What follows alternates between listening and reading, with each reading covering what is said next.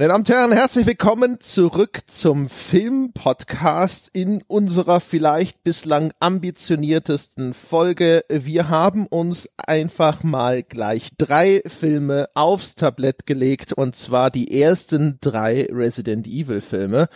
Und wie immer in dieser glorreichen Koproduktion zwischen The Port und Filmstarts.de begleitet mich der dortige Chefkritiker Christoph Petersen mit Rat und Weisheit durch diesen Podcast. Hallo Christoph. Guten Morgen. Und heute ist ja mal wirklich wieder ein gemeinsamer Podcast, weil die letzten Male war es ja immer so, dass einer sich den Film ausgesucht hat und der andere musste dann leiden, mehr oder weniger. Äh, und diesmal war es ja so, dass du dir den ersten Film ausgesucht hast und ich habe äh, dann dich verhaftet und gesagt, nee, komm, wenn wir das schon machen, dann mindestens mal die ersten drei. Und ja, äh, das haben wir jetzt getan. Ja. Es war so, sofort gemerkt, ja, meine ursprüngliche Idee, einen Resident Evil Film zu schauen, okay, ja, und dann aber kaputt gemacht. Ja. Da sieht man diese, diese ganze Konsensbürokratie führt nur zu Elend, ja. Ich habe dann hinterher gedacht, so um Gottes Willen, was hast du dir dabei gedacht, zu sagen, wir schauen gleich drei davon? Ich habe in zwei Tagen, also meine, meine Idee war hauptsächlich, dass ich unbedingt den dritten nochmal sehen wollte. Und so privat, ja. privat hätte ich das nicht unbedingt gemacht. Dementsprechend war, ich wusste schon, dass man durch zwei dann irgendwie durch muss. Aber den, ich wollte halt vor allen Dingen echt den dritten gerne nochmal sehen. Und da habe ich gesagt, komm, außerdem ist es ja mehr oder weniger wirklich eine Trilogie. Die Filme hängen ja schon tatsächlich mehr zusammen als bei anderen Franchises und äh, ich fand das schon okay. Außerdem, ja, da müssen wir jetzt auch mal durch. Also äh, und wie gesagt, ich glaube, wir sind heute mal äh, nicht unbedingt überall einer Meinung. Also das, dementsprechend äh, hatte ich auch vielleicht einfach eine bessere Zeit als du. Vor allen Dingen, weil ich die Filme auch alle mit meinem kleinen Bruder zusammen geguckt habe. Und der fand die alle super. Das ist, ist also in der Gruppe sowas zu schauen, ist eigentlich schon Cheating, weil wenn man zusammen da sitzen kann und sich über die Dinge lustig macht, die auf dem Bildschirm geschehen, dann kommt da ja ein ein externer, ein exogener Unterhaltungsfaktor mit dazu, der jetzt dein Urteil verfälschen wird. Nee, gar nichts lustig machen. Der fand das alles total spannend und wollte immer dann am Ende des Films sofort wissen, wie es jetzt weitergeht, weil es gibt ja immer Cliffhanger. Und äh, nee, also er hatte da echt, echt Spaß mit. Also Wie, wie alt Spaß. ist dieser Bruder? Ähm, 25, 26, so den Dreh. Wow, okay. Ah, hm, naja. Ja, wer weiß. Wer weiß, wie das ist, wenn man das nochmal zum ersten Mal sieht. Ich hatte erheblich bessere Erinnerungen an die Resident Evil Filme als meine praktische Erfahrung jetzt hinterher beim nochmal anschauen. Ja, bei mir genau andersrum. Also ich fülle ja so eine Liste, wo ich alle meine Filme eintrage mit so Wertungen von 0 bis 100, die ich so sehe. Da sind jetzt irgendwie, ich glaube mittlerweile 17.000 Einträge drin. Und ähm, ich habe zwei der drei Filme aufgewertet im Vergleich zum letzten Sehen. Und das letzte Sehen war, als die ins Kino gekommen sind. Also ich habe alle sechs Resident Evil Filme jeweils einmal gesehen vorher. Und zwar immer genau dann zum Kinostart im Kino. Also dementsprechend. Oh, na, dann merkt ihr jetzt schon mal, prägt ihr schon mal ein, dass wir hinterher dann auch erfahren wollen, wie denn diese Hunderter-Wertungen ursprünglich lauteten und wie die korrigierte Wertung jetzt lautet. Ich, weiß ich, ich kann es ungefähr sagen. Ich kann es ungefähr sagen. Ja, so, Aber so, so Ballpark, ja. Genau, ich habe die, ich habe die, ich habe die Liste nicht mit im Büro. Und wir müssen jetzt sagen, wir haben den, den Podcast ja zwischendurch einmal krankheitsbedingt auch mal um eine Woche verschoben, nachdem wir die Filme schon gesehen hatten. Äh, das ist ein bisschen doof, wenn man drei Resident Evil Filme guckt, die sich dann doch ein bisschen ähnlich sind. Äh, also falls wir mal irgendwie eine einzelne Szene aus Versehen in den zweiten statt in den ersten Teil packen, ähm, wir versuchen das zu vermeiden. Das könnte aber passieren. Weil jetzt äh, nach zwei Wochen ist natürlich nicht ideal, das so zu machen, aber das kriegen wir schon hin. Außerdem wird die Folge dadurch hoffentlich ein bisschen kürzer, als sie sonst geworden wäre. Ich habe schon ein paar von meinen Notizen gestrichen, wo ich jetzt nach eineinhalb Wochen Abstand sage, ach, so wichtig ist das vielleicht auch nicht. Also wird jetzt ein bisschen knackiger alles. Wobei ich zwischendurch Na, auch noch, du musstest dir ja vor der Podcastaufnahme ein Glas und äh, einige Centmünzen neben dein Mikrofon legen und weißt nicht warum. Da habe ich auch noch einen kleinen Anschlag auf dich vor. Dein Tipp war ja Phrasenschwein, äh, das ist falsch. Aber das machen wir zwischendurch. Bin gespannt, ich bin gespannt. Ich habe äh, sofort erkannt, dass du hier eine kreative Idee hattest, um einen äh, gestalterisches Audioelement in unseren Podcast einzuführen. Ich bin gespannt, wohin uns das führt. Als erstes führt uns dieser Podcast jedenfalls nun zu Resident Evil aus dem Jahre 2002. Regie der gute Paul William Scott Anderson, Paul W.S. Anderson, meistens in den Credits äh, bekannt eben gerade für seine Videospielverfilmungen für Mortal Kombat und eben für Resident Evil und vielleicht auch noch für Event Horizon. Es war das der Grund, also Event Horizon war der Grund, warum ich mir irgendwie da viel von versprochen hatte und dann äh, ein bisschen enttäuscht aus Resident Evil rausgegangen bin, damals im Kino. Das Ding hat immerhin ein Budget von berichteten 33 Millionen gehabt und dann 103 Millionen weltweites Einspielergebnis. Also so rein vom prozentualen relativen Return of Investment wahrscheinlich eine der sensationell erfolgreichsten Videospielverfilmungen. Und das geht dann auch so weiter im weiteren Verlauf der Serie. Die haben eine ziemlich gute Quote zwischen Investment und Einspielergebnis. Die Reihe ist, also das ist ja auch eine deutsche Produktion, jedenfalls am Anfang. Am Schluss ist es dann eine deutsch-amerikanische Koproduktion, aber die Reihe an sich gehört Konstantin, Film aus München. Und das ist unfassbar erfolgreich. Also die ersten Filme waren einfach mal sehr, sehr gute Hits, ja. Aber dann später, als China dann damit reingekommen ist und in China ist vor allen Dingen dann der, ich glaube, sechste Teil ist in China so ein unfassbarer Hit geworden. Also was die da auf einmal eingespielt haben, das ist unglaublich. Und man versteht gar nicht, warum es nur sechs Filme sind. Also rein aus finanzieller Sicht hätten die das bis zum Sankt Nimmerleins Tag einfach weitermachen müssen, weil die wurden immer erfolgreicher. Die sind abgegangen wie sonst was. Also ja, weil wir hatten ja bisher, das meiste waren ja größere und kleinere Flops, die wir bis jetzt besprochen haben. Vielleicht mit Ausnahme von Sonic. Aber was der, was die Reihe hier eingespielt hat, das ist echt, die hat da echt einen Nerv getroffen. Ja, haben die die Lizenz noch oder müsste man die jetzt vielleicht irgendwie neu einkaufen? Ich weiß es gar nicht genau, aber sie haben dann ja nach dem sechsten aufgehört also die, ich glaube schon, dass sie die Lizenz noch hatten. Oder vielleicht ist sie noch 10, 20, nee, 20 Jahren dann ja fast äh, abgelaufen. Das müsste man mal recherchieren. Mittlerweile erscheinen ja wieder Filme. Nee, sie haben auf jeden Fall noch die Lizenz, klar, weil äh, es sind jetzt zwischendurch einige Zeichen- oder Animationsfilme auf Netflix erschienen, die ich aber nicht gesehen habe. Aber jetzt gerade letzte Woche wurde ja ein Prequel-Blockbuster äh, angekündigt äh, also fürs Kino und in dem steckt Konstantin wieder mit drin. Also gehe ich davon aus, dass die quasi die die Lizenz jetzt noch weiter auswerten. Aber halt ohne Miller dann wahrscheinlich. Vielleicht tritt sie kurz auf. Aber die Schauspieler, die da jetzt bekannt gegeben wurden für den, für den Reboot, slash Prequel, slash, momentan sind ja so Filme immer alles auf einmal, äh, da war sie nicht dabei. Das sind neue Schauspieler, junge Schauspieler. Okay. Ich bin mal gespannt. Das, das, äh, wie erfolgreich der Griff zu dieser Resident Evil Lizenz war, zeigt übrigens auch äh, nette kleine Anekdote. Wir kannten damals vor 100.000 Jahren, das muss so 2004 rum gewesen sein, jemanden von Konstantin Film und der kam damals zu uns und mit dem haben wir dann einige Gespräche geführt, ob wir nicht helfen können, weitere Spielelizenzen zu identifizieren, die genauso erfolgreich sein könnten wie Resident Evil. Die waren so begeistert von diesem Erfolg von Resident Evil und waren dann dringend auf der Suche, ob es nicht noch andere Spielemarken gibt, die sich für eine Verfilmung eignen. Die waren damals total begeistert von der Idee, dass sie Counter-Strike verfilmen könnten. Da haben wir ihnen aber gesagt, ich weiß nicht, wie realistisch es ist, diese Counter-Strike-Lizenz zu bekommen, weil das ist alles nicht so einfach, weil es ja ein Mod ist und dann hängt es auch noch bei Valve und Valve war damals schon bekannt dafür, dass das jetzt nicht die Firma ist, wo du einfach mal an die Tür gehst, klingelst und dann macht dir jemand auf und sagt, natürlich, warten Sie, ich bringe Sie in unser Lizenzbüro ja, aber da, äh, da habe ich tatsächlich sogar ausnahmsweise mal ganz kurz äh, aus erster Hand gesehen, dass die Menschen dort selbstverständlich äh, groß auf ihrem Resident Evil Zug waren. Ja, das war, also Konstantin hat ja zwei große amerikanische Marken damals. Äh, die andere ist äh, Fantastic Four, ne? Also die beiden ersten Fantastic Four Filme von damals waren von von Konstantin. Da gibt's ja auch diese legendäre Geschichte, dass die Fantastic Four Lizenz fast abgelaufen war. Also das ist ja, gibt ja immer diese Lizenzen, die man macht und die behält man nur, wenn man alle x Jahre einen Film dreht. Und weil die fast abgelaufen ist, hat er für 10.000, also hat Bernd Eichinger, der große Konstantin-Produzent, für 10.000 Dollar oder so irgendwie so eine Schrottversion von Fantastic Four abdrehen lassen, die eigentlich auch niemals irgendjemandem gezeigt werden sollte einfach nur, um diese Lizenzen nicht zu verlieren in den 90ern. Äh, und die zirkuliert aber mittlerweile im Netz. Und das ist wirklich der letzte Dreck, aber mit Absicht.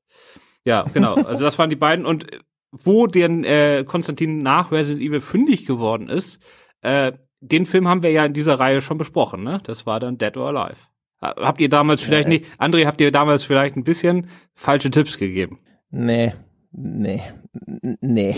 Und fündig geworden sind sie da ja nun auch nicht, denn der Vorsatz war ja, sie wollten etwas finden, das auch so erfolgreich ist wie Resident Evil. Ja, die naheliegendste nicht war. irgendeine andere Spielelizenz. Gib mir Resident Evil äh, Hit Nummer zwei, Dead or Alive, offensichtlich. Offensichtlich. Das war wahrscheinlich das einzige, was noch übrig geblieben ist. Das sieht so aus, wie du kommst zum Buffet, nachdem aber schon alle Journalisten dort gewesen sind. Ja, genau. Gut, aber dann gehen wir ins Jahr 2002, oder? Der erste Resident Evil. Wir sind schon da. Ja. Genau, da sitzen wir. Bitte weiter. Genau, der ja, ja, genau. Äh, Paul W.S. Anderson hat es dann am Schluss gemacht. Äh, noch kurz zur Vorgeschichte.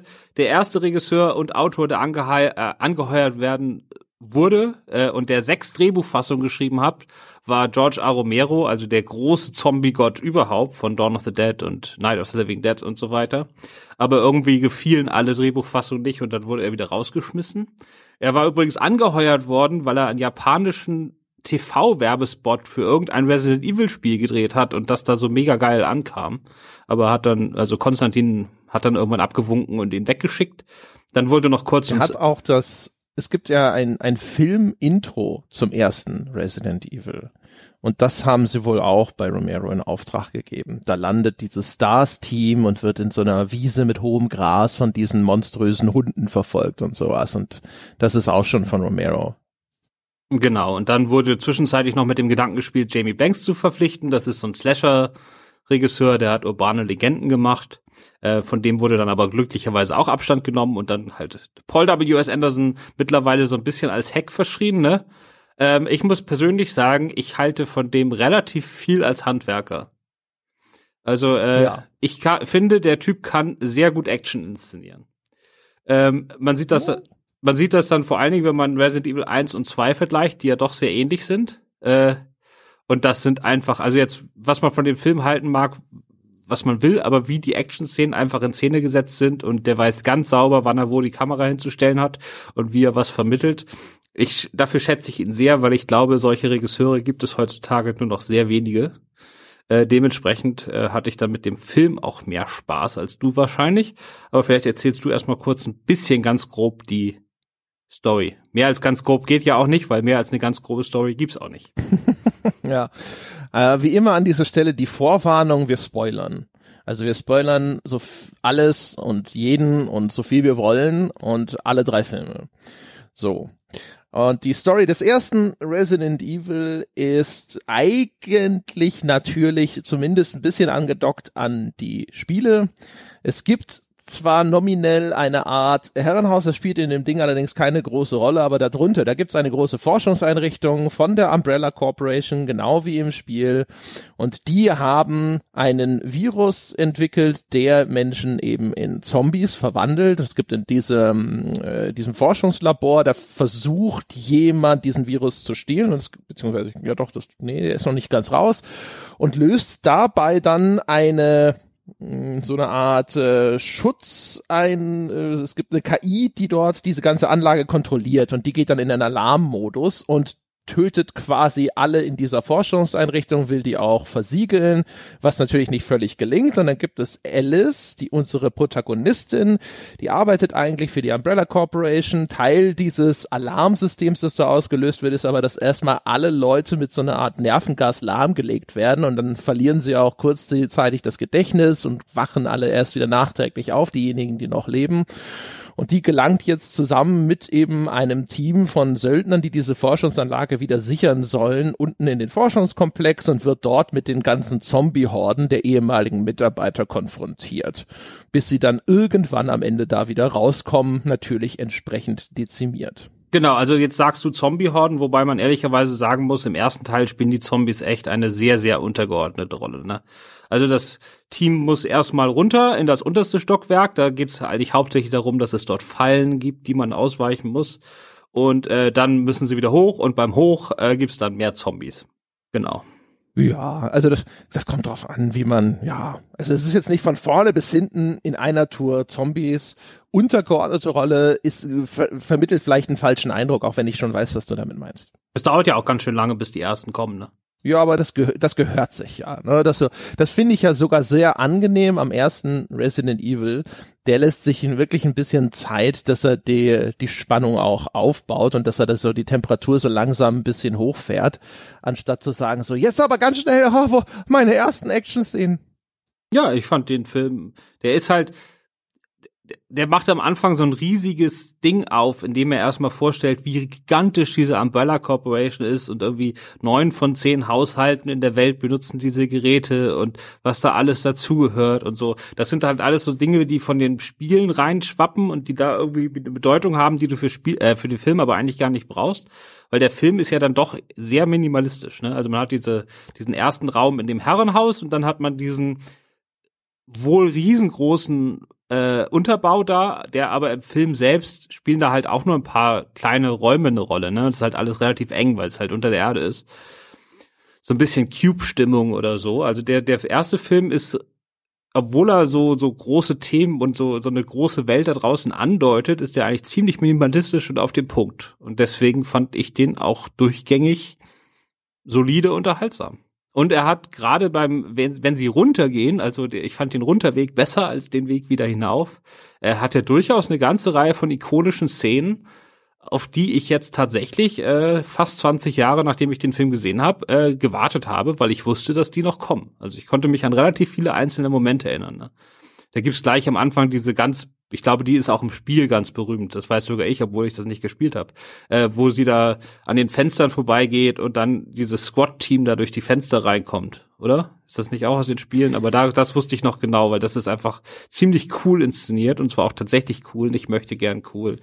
Und dann gibt es diese ganz legendäre Szene mit diesen Laserstrahl, mit dieser Laserstrahlfalle, die so Menschen in der Mitte durchschneidet und dann fallen die so auseinander und man muss den immer ausweichen und ganz am Schluss kommt aber so ein Schachbrettmuster, den keiner mehr ausreißen äh, ausweichen kann und dann werden die Leute so zerwürfelt und gleiten dann langsam auseinander. Das wusste ich auch noch alles. Also da waren eine Menge Sachen, wo ich sage, echt ikonisch und äh, cool. Macht, das reicht mir. Das hat, das hat, war ordentliche, solide Action, das war spannend und die Figuren sind mir zumindest nicht auf den Sack gegangen. Hm. Also das Spiel spielt zu großen Teilen ja eigentlich in einem alten herrschaftlichen Anwesen. Und das Spiel verrät dir auch nicht so viel über irgendeine darum liegende Welt, dass überhaupt eine Umbrella Corporation existiert, was die machen und sonst irgendwas. Das wird dir im Spiel ja erst nach und nach enthüllt. Dort ist es ja eine der erzählerischen Wendungen zu sagen, hey, es gibt, das ist nicht einfach nur irgendein Haus, wo auf einmal Zombies sind, sondern darunter ist ein Forschungskomplex und da gibt es diese böse Firma, die haben diesen T-Virus erschaffen und der macht die Leute erst zu diesen Kreaturen. Das sind alles dort so die, die Twists und Turns und das wird ja hier gerade von vornherein erstmal reingetrichtert und im Haus spielt der Film so gut wie gar nicht.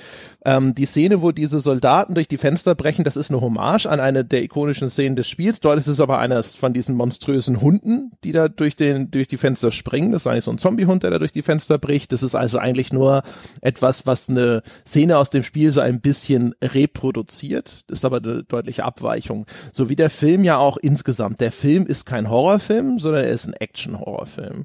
Und das Spiel hat zwar Action-Elemente, ist aber eigentlich gerade natürlich jetzt für ein Spiel eher träge und behäbig in seiner Steuerung. Das ist auch Absicht, damit nämlich langsam heranschlürfende Zombies für dich trotzdem eine Herausforderung sind. Und du musst das Gefühl Gefühl haben, dass da eine Bedrohung ist, die sie immer näher kommt und du kannst der nur relativ unzureichend ausweichen, weil deine Spielfigur einfach nicht so agil und so beweglich ist, wie man das aus anderen Spielen kennen würde. Das heißt, es hat einen viel stärkeren Horrorfaktor, es hat ja auch dieses Survival-Horror-Genre begründet. Da geht es darum, knappe Ressourcen, dass man mit denen haushalten muss, Sachen finden muss und so. Es hat eine völlig andere Atmosphäre als der Film, der ja schon, sag ich mal, ziemlich auf die, auf die, auf den Action-Knopf drückt. Ja, also man kann zumindest festhalten, dass das der Grund ist, warum die Reise erfolgreich geworden ist.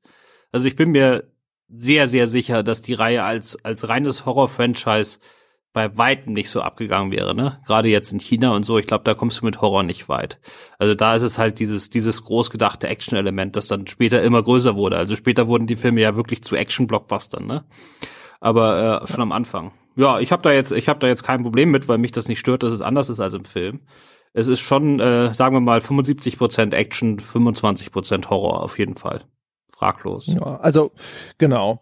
Problem äh, habe ich damit auch nicht, äh, ist halt festzuhalten. Ne? Das unterscheidet sich schon sehr stark. Ich glaube auch, dass der Erfolg der Reihe damit zusammenhängt. Das geht ja dann hinterher sogar eigentlich in die Richtung von so einem Superheldenfilm mit der Entwicklung, den die Protagonistin nimmt, dann spätestens ab dem zweiten Teil. Die Figur der Alice existiert ja in den Spielen auch überhaupt nicht. Das ist ja genauso auch die KI, die da unten diese Forschungseinrichtung kontrolliert. Das ist die Red Queen. Das sind wieder Anspielungen an Alice im Wunderland, also beziehungsweise eigentlich das zweite Buch von Lewis Carroll, Alice hinter den Spiegeln, das heißt im Englischen Through the Looking Glass es ist halt so inzwischen so die intellektuell langweiligste literarische Anspielung, die man sich aussuchen kann. Aber ja, es geht halt in einen Kaninchenbau runter und da passieren ganz fantastische Dinge. Also was soll's.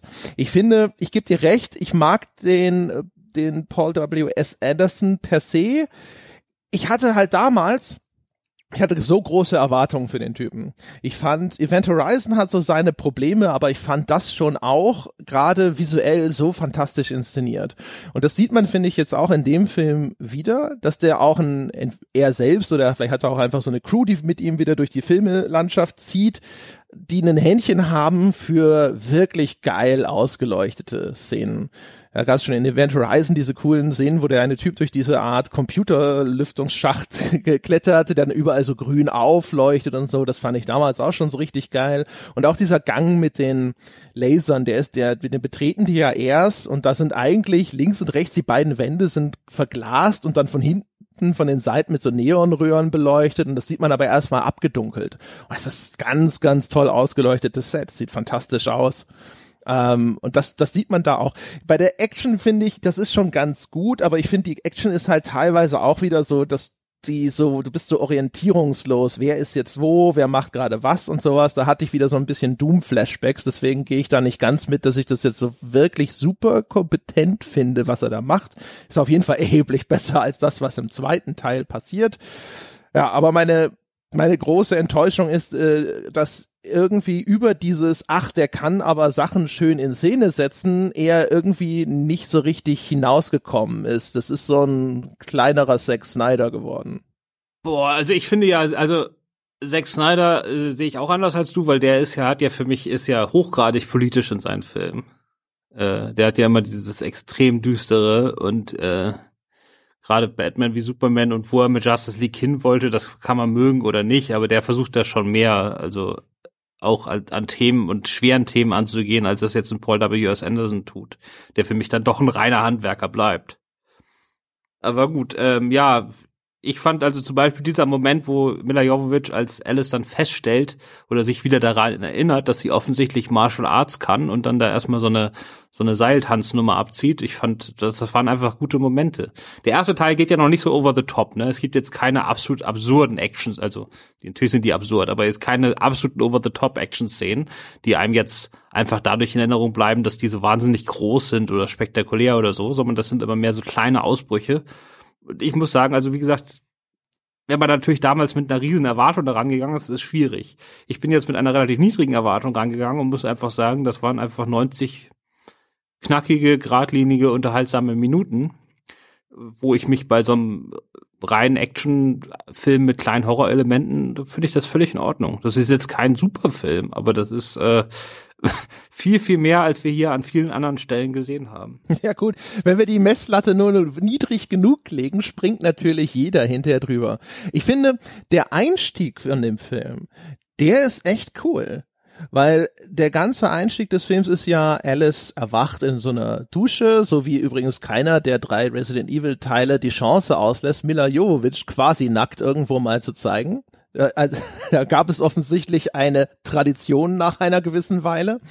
Und ähm, dann läuft die da so rum zum Beispiel und findet irgendwo eine Notiz und äh, eine handschriftlich verfasste Notiz. Und dann schreibt sie den gleichen Satz, den sie dort liest, unten drunter selber auf das Blatt Papier und du als Zuschauer verstehst sofort, sie will rausfinden, habe ich das selber geschrieben.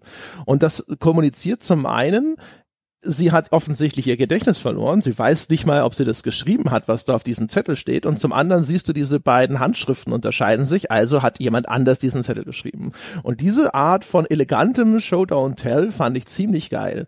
Und auch so der, die Spannung, die da aufgebaut wird, während sie da durch dieses Herrenhaus wandert und so weiter. Das ist echt ganz cool. Und das macht der Film danach nie wieder. Nie wieder ist der Film irgendwo so elegant in seiner Ausführung, wo ich gedacht habe, ich verstehe das nicht. Das fängt irgendwie so richtig cool an und danach wird's relativ stumpf. Und diese Geschichte mit diesem Lasergrid zum Beispiel, Mal abgesehen davon, dass es ein bisschen absurd ist, weil man sich fragt, wieso fängt es nicht gleich mit diesem Musterlaser an, der einfach keine Chance bietet zu entkommen ähm, dass äh, dieser Effekt, dass dann die Leute so in lauter kleine Würfel geschnitten werden, das ist ja genau aus dem von dir schon erwähnten Cube geklaut. Das kannte ich damals schon, genau so diese Szene, nur halt ohne Laser, wo ich damals halt das hat für mich die Szene halt schon so ein bisschen entwertet, wo ich dachte, das ist halt einfach nur nachgemacht aus diesem Indie-Horror-Mystery-Erfolg. Ja, man zitiert sich ja. Also neu ist die Szene auch, war die, war die glaube ich, auch in Cube schon nicht. Ich finde sie hier aber relativ gut gemacht. Man muss sagen, die Effekte sind tatsächlich äh, erstaunlich gut, also die Splatter-Effekte sind erstaunlich gut gealtert. Ne? Ich finde das ganze CGI im Film okay, mit Ausnahme bis auf dieses äh, komische, schmierige Muskelmonster, was dann irgendwann kommt, das nur so aus so Hautfetzen besteht oder Muskeln und Hautfetzen das sieht natürlich jetzt in der Rückschau absolut unterirdisch aus.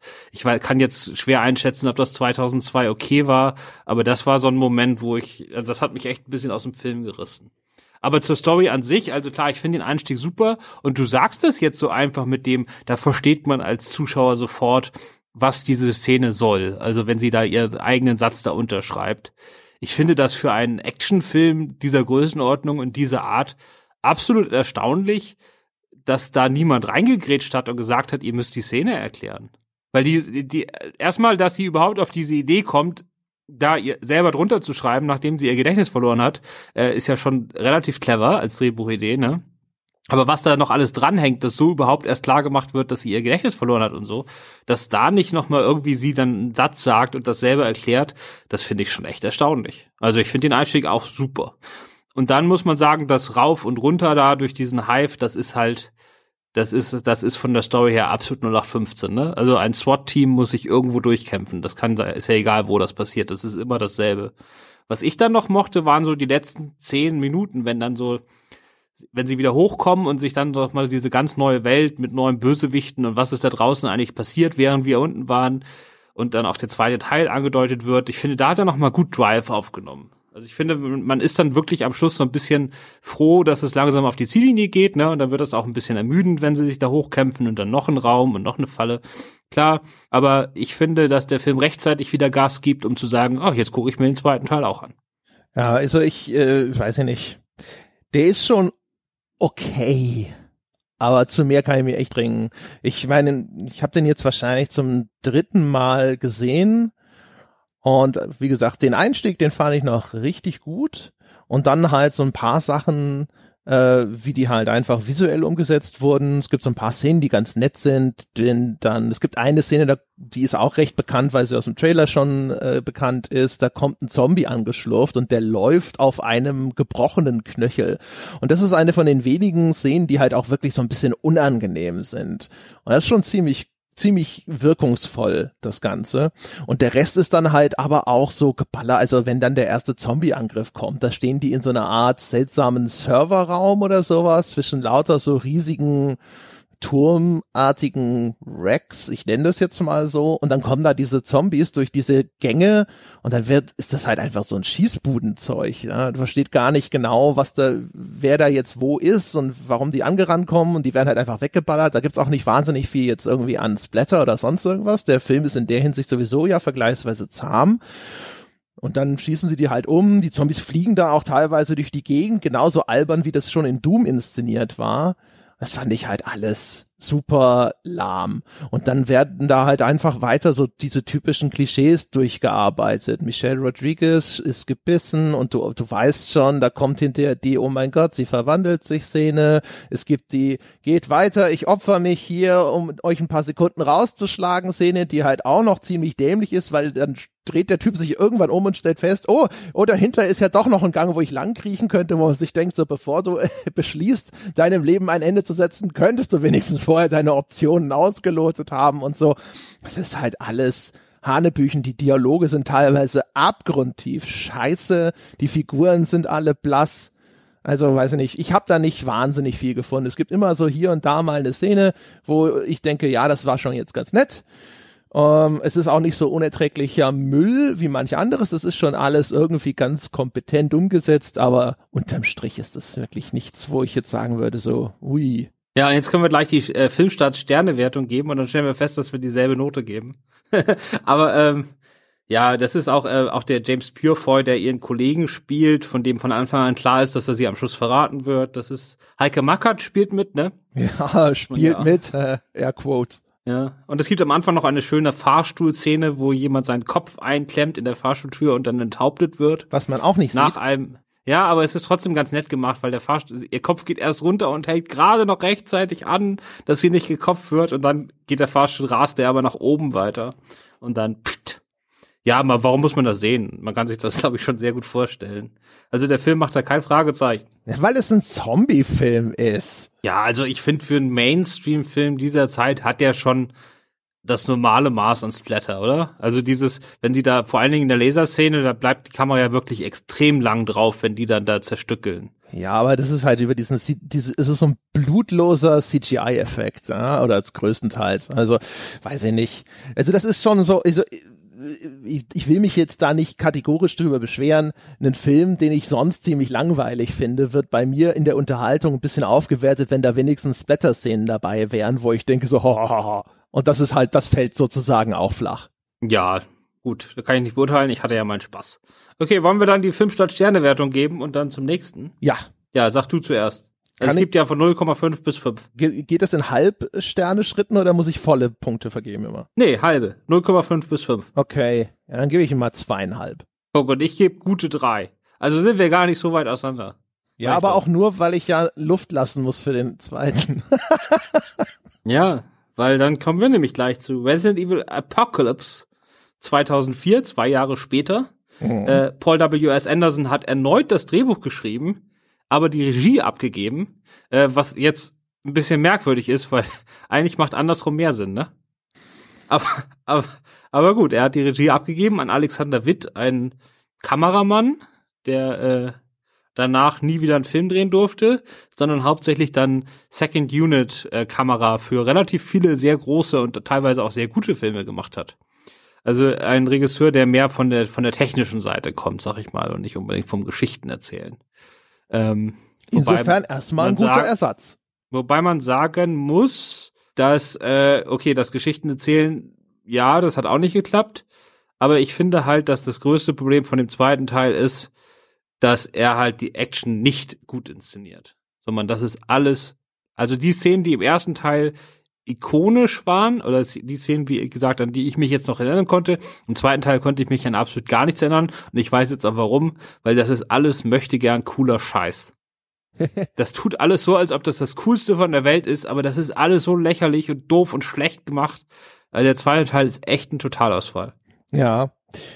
Ähm, ja, der zweite Teil ist insbesondere auch der, der Schnitt ist furchtbar ich habe den, also keine Ahnung, ich hatte, ursprünglich hätte man mich vorher gefragt, hätte ich getippt, dass das jemand ist, der vorher ganz viele Musikvideos gemacht hat und jetzt irgendwie da auch so eine Staccato-Ästhetik mit einem ganz hohen Tempo inszenieren wollte und das ist irgendwie schiefgegangen. Der Film hat ja gefühlt den Willen, so einen richtigen Druck aufzubauen und so richtig mit Tempo durch seine Geschichte durchzugehen, aber selbst das gelingt ihm nicht. Vielleicht auch aus Budgetgründen, weil er dann nämlich doch immer wieder in so einzelnen Sets hängen bleibt und dann auf einmal das Ganze wirklich so wie vor eine Wand fährt. Und dann stehen da Leute und labern und dann wird irgendwann mal die nächste Action-Szene angeworfen. Wir können ja mal ganz kurz auf diese Geschichte eingehen als Grundlage. Also das Budget diesmal leicht aufgestockt. Erster 33, diesmal 45 Millionen eingespielt, 129 Millionen. Ähm, hat auch wieder einen echt also hat jetzt, oder man muss sagen, vielleicht diesmal oder auch wieder einen echt ganz ordentlichen Cast, ne? Milo Jovovich kehrt zurück natürlich als Hauptfigur Alice, die zieht sich ja jetzt durch die ganze existierende Resident Evil Reihe durch, da kommt der Odette Fair als Carlos mit dazu, Jared Harris spielt mit, äh, in so einer Nebenrolle, ne? aber den kennt man, den kennt man aus Mad Men, den kennt man als den Moriarty aus diesem zweiten Sherlock Holmes Film mit Robert Downey Jr., Uh, der ist eigentlich ein Schauspieler, der normalerweise dazu geeignet ist, dass ich sage, oh, das interessiert mich alleine, weil der Typ dabei ist, den finde ich ziemlich cool. Und genau, der hat ja jetzt auch, der, warum die meisten ihn momentan kennen, ist ja wahrscheinlich, weil er eine der Hauptrollen in Tschernobyl gespielt hat. Ne? Das war ja auch so ein so ein Talking-Ding, über das alle geredet haben. Richtig guter Punkt, genau. Und, ja, alte Bekannte. Ian Glenn spielt mit, wir erinnern uns, der Böse aus Tomb Raider. Ja, hier nur noch, ist er erst noch ganz kurz mit dabei, aber hinterher, äh, der kommt dann im dritten Teil noch richtig zur Geltung. Und Zach Ward, der Postal-Dude aus dem Uwe Boll Postal-Film, spielt hier auch eine Nebenrolle als ein, äh, einen der Umbrella-Soldaten. Und die Story des äh, Films ist tatsächlich, glaube ich, als einziger Resident Evil Film vergleichsweise nahe an den Spielen dran. Denn Resident Evil 2, das jetzt nicht Apocalypse heißt, sondern einfach nur Resident Evil 2, das setzt die Geschichte aus dem ersten Teil fort. Da ist ja ein Herrenhaus und dann geht es darum, dass das in der Nähe ist von dieser Stadt Raccoon City. Und man erfährt ja auch im ersten Teil schon über Ereignisse in Raccoon City. Und der zweite Teil der Spielereihe spielt dann eben in Raccoon City. Und der beginnt auch äh, im Opening damit, dass dort äh, die, dass man dort steht in der Stadt. Und da sind auch überall Autowracks, es brennt was, da sind Zombiehorden in der Stadt. Das ist schon quasi der Teaser, Cliffhanger im ersten Teil und hier setzt dann auch der zweite Teil fort. Und diese Szenerie, die da aufgebaut ist, mit dieser Straßenszene, liegen gebliebene Autos und äh, eine verwüstete Stadt und sowas, das ist wirklich sehr, sehr nah dran an Spielszenen aus Resident Evil 2. Und dann muss man äh, im Spiel Spiel verbringt man sehr viel Zeit in einer Polizeistation. Das haben sie hier komischerweise ersetzt dann durch eine Kirche zum Beispiel. Aber das ist schon vergleichsweise verglichen mit den anderen Teilen der Filmreihe näher an den Ereignissen im Spiel. Und im Film ist es jetzt halt so, dass Alice nach den Ereignissen von Resident Evil von der Umbrella Corporation mit diesem experimentellen Virus und Gegenmitteln bearbeitet wurde und dadurch dann jetzt zu einer Art Superheldin wird. Warum auch immer das ist, ne, gibt es irgendwie natürlich so ein bisschen Biotech-Mambo-Jumbo, der keinen Sinn ergibt, aber das ist jetzt halt so. Sie wird jetzt resistenter und wird dann auch im Verlauf der Filmreihe wirklich zu so einer Art X-Men oder X-Woman, die dann halt immer äh, mehr auch übernatürliche Kräfte entwickelt, die unglaublich viel einstecken und aushalten kann. Und das wird dann halt wirklich zu so einer kleinen Superhelden-Filmreihe dann im äh, weiteren Fortgang. Und sie ist also jetzt quasi äh, dieser Forschungsstation. Sie wird am Ende des ersten Resident Evil ja wieder gefangen genommen, ist sie dann wieder entkommen zieht jetzt durch diese Stadt und gleichzeitig gibt es eine Gruppe von Überlebenden unter der Leitung von Jill Valentine, die jetzt als eine zweite Protagonistin mit ins Spiel kommt. Die verschanzen sich eben in einer Kirche. Alle wollen eigentlich nur raus aus der inzwischen abgeriegelten Stadt Raccoon City und die böse Umbrella Corporation wiederum, die hat ein Nemesis-Projekt. Nemesis ist eigentlich ein großes Bossmonster, das erst aus dem dritten Resident Evil stammt. Das wird jetzt hier in diesen Film integriert. Das lassen sie auf die Stadt los mit dem Plan, dass es gegen Alice, die sie ja auch in inzwischen mit diesem Virus aufgemotzt haben, kämpfen soll, weil sie gucken wollen, welche dieser beiden quasi Biowaffen die erfolgreichere ist. Das ist der ziemlich dämliche Plot des Films. Ja, jetzt hast du unseren Hometown Hero vergessen, ne? Weil derjenige, der das für die Umbrella Corporation alles macht und der dann auch dafür sorgt, dass die ganze Stadt abgesiegelt wird und die Menschen alle den Zombies zum Fraß vorgeworfen, äh, vorgeworfen werden dadurch, das ist natürlich Thomas Kretschmann als Major Kane. Bekannt aus ganz viel Marvel-Film oder einigen Marvel-Filmen und Godzilla und so weiter. Also äh, unser Mann in Hollywood aktuell. Ja, wie konnte ich ihn vergessen? Ja, weiß ich auch nicht. Aber diese Jill Valentine ist doch jetzt mal eine Figur aus dem Spiel, oder? So wie ich das verstanden habe. Aber wenn man Resident Evil verfilmt, ne? Und man nimmt eine, die weibliche Hauptrolle aus Resident Evil, aus den Spielen. warum zeigt man die im Film dann als Lara Croft? Na, das komische Outfit, das sie da anhat, ist tatsächlich schon ähnlich dieser Klamotten, die auch im Spiel zu sehen sind. Also dieses komische Ding mit dem blauen Top und so, ich glaube, im Spiel hat sie dann noch so stärker so militärische Insignien, wie so Schulterpolster und sowas und sie trägt so ein Barett. Aber das ist schon, glaube ich, dem Spiel nachempfunden. Deswegen sieht's ja auch so komisch albern aus, die Klamotte. Ja, aber wenn sie ihren ersten Auftritt hat sie in der Polizeiwache, wo sie so äh, irgendwie ganz akimbo, also mit zwei Waffen in der Hand, äh, irgendwie durchrennt und ohne Ende Kopfschüsse verteilt, ohne dass sie mit den Wimpern zuckt. Und die ganzen Posen, die sie dabei hat, ist 100% Tomb Raider. Und es ist so peinlich. Also ich habe selten eine Protagonistin in einem Film oder Protagonist, egal, vollkommen egal, in einem Actionfilm gesehen, die ich nach einer Millisekunde verachtet habe. Ich wollte einfach nur, dass die weggeht. Also das war, die hat auch in diesen Film überhaupt nicht reingepasst, weil der Film ist ja von seinen Figuren her ist zwar die Action over the top, aber die Figuren sind ja alle recht bodenständig. Aber die ist ja einfach nur bekloppt. Mega schlecht gespielt, also die hat da überhaupt nicht reingepasst. Weil danach, kurz danach hat dieser Carlos Oliveira, das ist so, der ist, äh, so, ich glaube, der ist auch aus den Spielen, oder? So ein Sniper, Heini. Ja, ist, Gespielt ja, von ja. Odette Fair. Der, genau, der, der äh, hat dann kurz nach dem Polizei, äh, Polizeiwache Ding seinen, seinen ersten Auftritt und der sch schwingt sich auch mit zwei Waffen in der Hand aus so einem Hubschrauber raus und landet dann mit so einer Mission Impossible Pose kurz über dem Erdboden und so. Das ist dadurch, wie das gefilmt ist, nämlich mit so ganz merkwürdigen Zeitlupen, die ich irgendwie so vielleicht als Elfjähriger cool gefunden hätte, aber wahrscheinlich auch damals nicht. Äh, das ist ja noch okay, aber wie Jill Valentine in diesem Film eingeführt wird, die ist sofort verbrannte Erde nur noch. Und das wird auch im ganzen restlichen Film nicht, nicht besser. Also das ist wirklich der Tiefpunkt in diesem Film, diese Figur. Die ganze Einführung von Jill Valentine ist halt sowieso sehr merkwürdig. Also sie wird ja vorgestellt als quasi unehrenhaft entlassene Polizistin über so Newspaper, so Zeitungsausschnitte, die da bei ihr an einem äh, schwarzen Brett in der Wohnung hängen, so einer Pinnwand. Und dann rennt sie in diese Polizeistation rein, wo jetzt quasi die Leute dabei sind, anscheinend Zombies zu verhaften oder Menschen, die sich gerade in Zombies verwandeln. Und dann marschiert sie da einfach rein und verteilt überall Kopfschüsse.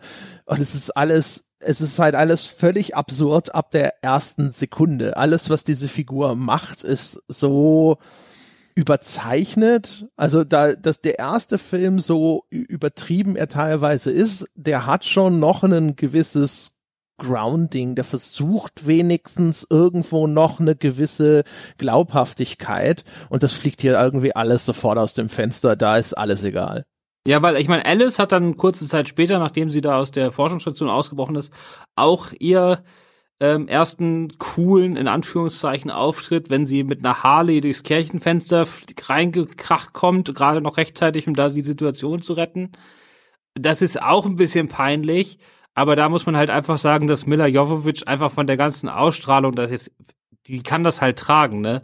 Während diese Sienna Guillory oder wie die heißt, ich habe von der vorher auch ehrlich gesagt noch nie was gehört, äh, die, die kann das halt überhaupt nicht. Die, die, da ist nichts. Die hat diese Action-Präsenz überhaupt nicht. Weil Jovovic hat natürlich mittlerweile ein Standing, die kann halt machen, was sie will. Sie strahlt halt zumindest immer so eine, so eine gewisse Power da aus, ne, dass man, dass man ihr das alles nicht zu übel nimmt, wenn sie da so, so, so merkwürdige Sachen abzieht. Aber das passt bei ihr gar nicht. Wahrscheinlich war einfach das Problem, dass, äh, dass ähm, Alice zu dem Zeitpunkt schon so mächtig und so over the top ist, dass wenn du daneben noch eine zweite Frauenhauptrolle, eine äh, Action-Hauptrolle einführst, dass die halt von Anfang an megamäßig Gas geben muss, um dann nicht komplett gegen abzustinken und dann eigentlich in der Story auch keine Rolle zu spielen, weil sie einfach so unmächtig ist, ne? Aber so geht's halt nicht. Eigentlich wäre ja so eine Rolle durchaus sinnvoll, so als Gegenpart, ne? Damit äh, sozusagen, also die, die Superhelden oder sowas, die brauchen ja gerne mal irgendwo den etwas verletzlichen menschlichen Gegenpart damit das Ganze noch irgendwo auch so eine gewisse Erdung hat, aber auch dafür funktioniert sie nicht. Ich meine, im ersten Teil sind die Figuren jetzt schon relativ flach. Im zweiten Teil ist es halt wirklich nur noch so ein zusammengestöpselter Cast aus Leuten, die halt einfach da sind. Und wenn sie nicht irgendein Klischee erfüllen wie, ach, das ist der, das ist der Russe sozusagen, dann sind sie auch austauschbar und kaum wiedererkennbar. Also jenseits irgendeiner Klischee-Charakterisierung, hier, das ist der straßenkluge Ex-Gangster, äh, existieren die halt einfach nur, um irgendwelche Sachen durch die Gegend zu brüllen, zu laufen und vielleicht mal hier und da gefressen zu werden. Ja, aber funktional ist sie halt auch nicht, ne? Weil das funktioniert nicht. Also du hast im dritten Teil, das können wir ja schon mal vorwegnehmen, dann quasi alle Later in der in derselben Rolle, also ist ein anderer Name, ne? Die spielt eine andere Figur, aber in derselben Funktion. Und das ist jetzt auch nicht weltbewegend, aber das ist halt einfach okay. Das funktioniert halt. Hier funktioniert das überhaupt nicht. Das ist einfach nur lächerlich und das macht den ganzen Film noch kaputter. Wobei, wie gesagt, die ganzen Elemente funktionieren fast alle nicht. Also irgendwie will er ja auch ein bisschen erwachsener sein oder ein bisschen edgier und hat echt eine ganze Menge Elemente in diesen Film reingestopft, die so auf dem Papier halt echtes Shock-Value haben sollen. Ne? Also es gibt da diesen Priester, den sie zwischendurch bewehr, äh, äh, treffen und der hat dann seine eigene zur Zombie zum Zombie gewordene Schwester da irgendwo angekettet und füttert die immer mit Menschenfleisch und es gibt Zombie-Prostituierte in diesem Film. Ich weiß nicht, ob es im Spiel auch gibt. Und es gibt eine Szene, wo äh, ausgerechnet Schulkinder eine Reporterin zerfleischen. Aber das ist halt alles so auf dem pubertären Niveau eines Elfjährigen mit super Zeitlupen und irgendwie, was man sich irgendwie als Kind vorgestellt hat, was vielleicht mal cool sein könnte, äh, gefilmt. Das, da, da schockiert überhaupt nichts. Das ist alles lächerlich. Ich habe auch das Gefühl, das sind halt alles so Versatzstücke wieder aus irgendwelchen anderen Zombie-Werken, die da einfach nur durchzitiert werden. Es gibt übrigens eine Szene, ähm, und zwar da zoomt die Kamera auf den zerbrochenen Helm eines Polizisten, der so ein, so ein Visier und darin sieht man die Reflexion von herannahenden Zombies und ich bin mir sicher, dass das irgendwas komplett zitiert. Das ist eine Szene, die stammt von eigentlich aus irgendwas anderem und ich bin mir nicht sicher, stammt es aus einem aus einer Resident Evil CGI Cutscene oder ist das irgendein anderes bekanntes Ding? Weißt du zufällig, wo das her ist? Nee, nee, könnte ja auch irgendein Kriegsfilm sein. Oder ja, so. oder ein, ja, könnte, ich, ich dachte, entweder es ist aus irgendeinem so George Romero Klassiker oder es ist aus, ein, aus den Spielen. Aber das ist, ich bin mir 100% sicher, dass das äh, einfach nur so eine 1 zu 1 Nachahmung von etwas vorher existierendem war, dass das absichtlich rekreiert wurde. Ja, das ist ja durch den ganzen Film, ne? Also ich habe ja schon gesagt, die, diese eine Szene, wo er die Mission Impossible Pose, also diese, wo er so kurz vor der Erde die Arme und Beine wegstreckt, das ist ja 1 zu 1 aus Mission Impossible 1. Ein anderer Moment ist, äh, wenn sie vor den Zombie-Hunden weglaufen in so einer Küche und dann äh, da die mit einer, die, die eine Bratpfanne die, ins Gesicht hauen, wenn sie um die Ecke kommen. Äh, das ist natürlich eins zu eins die Raptoren-Szene am Ende von Jurassic Park 1. Also einfach nur mit Zombie-Hunden statt Raptoren. Äh, also er hat eine Menge solcher ganz, ganz direkten Zitate, ne? Ja. Die, es gibt ja eine Szene auf dem, auf dem Friedhof, wo dann auch auf einmal die Leichen den Gräbern entsteigen, wobei nicht ganz klar ist, wie so das mit dem Virus, wie die sich infiziert haben. Das, das ist ja voll wie eigentlich aus Braindead, ne? ja. Das sind die, also die, ich habe die äh, Erklärung im Film so verstanden, das sind sozusagen die Aerosole, ne? Also jetzt wie bei Covid. Weil dadurch, dass sich der so verbreitet hat, ist der jetzt einfach überall, dass der sogar in die Erde eindringt. Und dann stehen halt alle auf. Ja, also ja, merkwürdig, aber was soll's. Aber die Szene, die ist halt auch so albern, weil sie nämlich da ja auch, also ne, Martial Arts versus Zombies und was bei Braindead halt witzig ist, gerade mit dem Priester, der halt auf einmal so ein Kung Fu Master ist und schreit I kick ass for the Lord. Das ist da cool. Und hier ist es halt auch wieder nur so, was in aller Welt passiert hier denn? Warum sehe ich das, was ich sehe? Oh, jetzt habe ich Lust, einfach nur zehn Minuten lang zu sagen, wie geil Bandit ist. Ja, so, so viel besser. So viel besser. Aber der Kung Fu Priester und die Szene mit der Vanillepudding, oh, das ist so toll. ja. Oh das ist hier alles nicht so cool, äh, also Braindead gucken. Ähm, und eine Sache, die ich mir noch aufgeschrieben habe, äh, wie faul das Drehbuch ist, also auch wenn ich Paul W.S. Anderson mag, da war er hier echt faul. Ähm, also diese Szene, wenn, wenn irgendjemand sozusagen fast vom Zombie gebissen wird, ne? Und dann ist der Zombie auf einmal tot, weil dem irgendjemand, den man nicht im Blick hatte oder nicht wusste, dass der überhaupt da ist, in den Kopf geschossen hat, ne? Das ist ja so ein Klischee oder so ein Trope. Wenn du den in deinem Film bringst, dann musst du das ganz bewusst machen und äh, dir auch klar darüber sein, was, dass das einfach so ein Klischeepunkt ist, ja, und den, da, da musst du quasi Augenzwinker machen, damit man das überhaupt noch ernst nehmen kann. Aber in diesem Film passiert genau dieser Moment, ich glaube, mehr als fünfmal. Also immer, wenn irgendjemand fast gebissen wird, Kopfschuss und irgendjemand tauft auf, von dem man nicht wusste, dass er nicht da ist. Ich habe mir das auch aufgeschrieben. Immer wenn du glaubst, es geht nicht mehr, kommt von irgendwo ein Kopfschuss. das ist wirklich, so endet hier fast jede Sequenz. Das ist unglaublich. Ja, das war irgendwann nur noch lächerlich. Also ich habe echt laut, bei dem habe ich echt laut gelacht. Und das, das ist sogar meinem Bruder aufgefallen.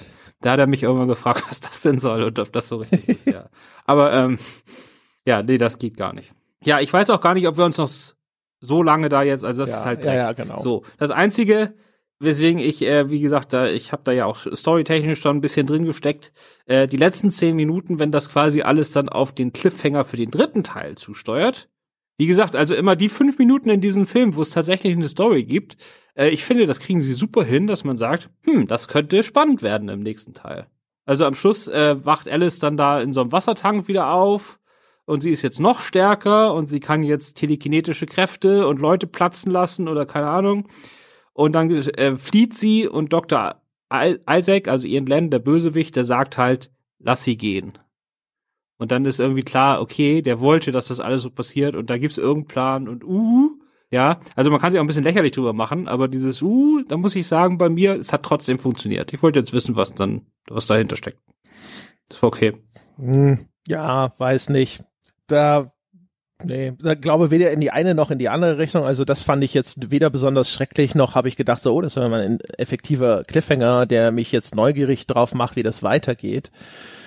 Ich war eigentlich nur froh, dass es vorbei ist. Also das ganze Ding ist halt so ein idiotisches Patchwork von Szenen und tonalen Schwankungen ähm, und ja, zwischendrin vielleicht zwei Sachen oder sowas, die irgendwie auf ihre Art entweder ganz nett oder zumindest unfreiwillig ganz nett gewesen sind und der ganze Rest ist furchtbar. Also wirklich, man kann auch nicht, ich will es nur noch mal betonen, wie scheußlich die, gerade diese Actionsequenzen teilweise geschnitten sind. Also mit so wirklich mega kurzen Schnitten, gegen die habe ich ja per se nichts. Ich mag ja das auch, wie zumindest in, ab dem zweiten Teil, das in Transformers teilweise geschnitten wurde.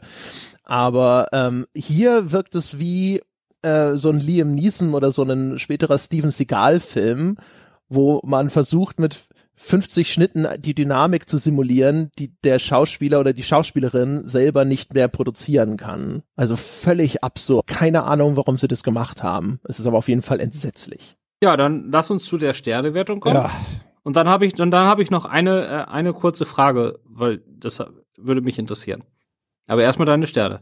Ach so, ich dachte, jetzt kommt die Frage ich gebe ihm mal anderthalb, weil damit noch irgendwas für sowas wie Postal übrig bleibt. Also ich kann ja nicht, oder kann ich unter eins gehen eigentlich? 0,5 kann man. Ach so. 0 gibt's nicht, 0,5 ist das nicht. Das ist quasi eins bis zehn. Ja, dann gebe ich ihm eins. Ja, ich bin auch zwischen einem Stern und eineinhalb. Wie gesagt, am Schluss, ich hatte dann, äh, ich mag äh, halt einfach Mila Jovovich auch in diesem Film. Also die hat er nicht kaputt gekriegt. Deswegen wahrscheinlich schwache eineinhalb. Aber ich habe noch eine Frage, weil der Ian Glenn heißt ja, der hier der Bösewichtarzt ist und der dieses ganze Projekt da mit, also ein bisschen der durchgeknallte Wissenschaftler, der, der da seine gefährlichen Experimente macht, der heißt ja Dr. Isaac, ne?